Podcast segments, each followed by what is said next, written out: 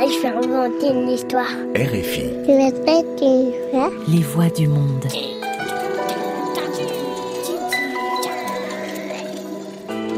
Sept milliards de voisins, des contes à écouter. Bonjour, je m'appelle Héloïse Oria. Et moi, ce que je préfère, c'est raconter des histoires. Les oreilles de chèvre du tsar. Un conte de France Verrier. Collection Contes des Quatre Vents aux éditions L'Armatan. Il était une fois un tsar qui avait des oreilles de chèvre. Chaque jour, il convoquait un barbier à son château pour le raser. Et chaque fois, le barbier disparaissait.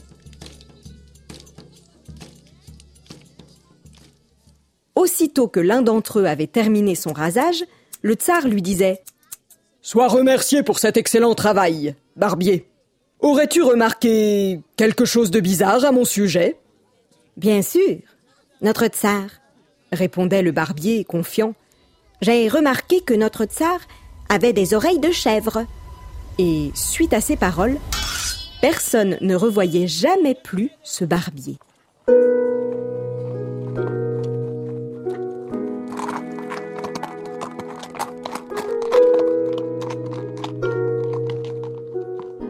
Jour, l'un d'entre eux, convoqué par le tsar, fit semblant d'être malade et envoya son apprenti à sa place. Pourquoi ton maître ne vient-il pas lui-même? rugit le tsar à la vue du jeune homme. Mon maître s'excuse, notre tsar, mais une forte fièvre l'oblige à garder le lit, répondit le jeune homme. Le tsar prit place et se fit raser par le jeune apprenti. À la fin de l'ouvrage, il lui demanda Aurais-tu remarqué quelque chose de bizarre à mon sujet? Non, notre tsar. Je n'ai rien remarqué. Le tsar lui donna alors douze ducats. En raison de la qualité de ton travail, je te confie la charge de venir me raser tous les jours, ordonna-t-il, reconnaissant. De retour chez lui, le barbier voulut savoir comment s'était passée la séance de rasage. Tout s'est bien passé, mon maître, répondit l'apprenti. Le tsar a demandé que je vienne chaque jour le raser. Et il montra les douze pièces d'or obtenues. Mais il ne dit rien sur les oreilles de chèvre. À partir de ce moment, le jeune homme se rendit tous les jours chez le tsar, qui lui donnait chaque fois douze pièces d'or.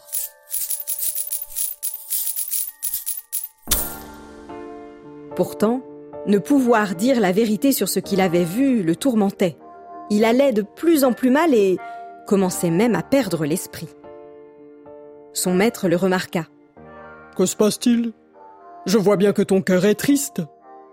Quelque chose pèse sur mon cœur, mon maître, mais je ne peux le dire à personne. Si je pouvais confier mon secret à quelqu'un, je serais tellement soulagée. Écoute bien, fils. Sors de la ville, creuse un trou, dis à la terre trois fois de suite ce que tu sais, et enterre ton secret. Le jeune homme suivit ce conseil. Il creusa un trou et dit à trois reprises Le tsar a des oreilles de chèvre. Le tsar a des oreilles de chèvre. Le tsar a des oreilles de chèvre. Puis il referma le trou, retrouva son calme et rentra chez lui. Au bout d'un certain temps, un sureau poussa à cet endroit. Il avait trois jolies branches, aussi droites que des bougies. Des bergers qui passaient par là coupèrent une branche pour fabriquer une flûte, et chaque fois qu'un berger jouait un morceau, une voix sortait de la flûte en chantant. Le tsar a des oreilles de chèvre.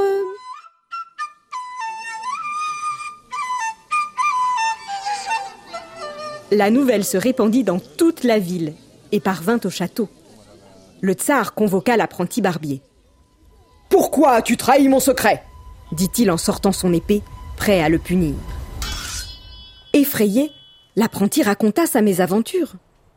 Il emmena le tsar jusqu'à l'endroit où poussait le sureau. Il ne lui restait plus qu'une seule branche. Le tsar ordonna qu'on fabrique une flûte sur le champ, afin de vérifier les dires de l'apprenti. Sitôt sculptée, la flûte chanta Le tsar a des de chèvre. Le tsar se rendit compte alors que rien sur terre ne peut être caché.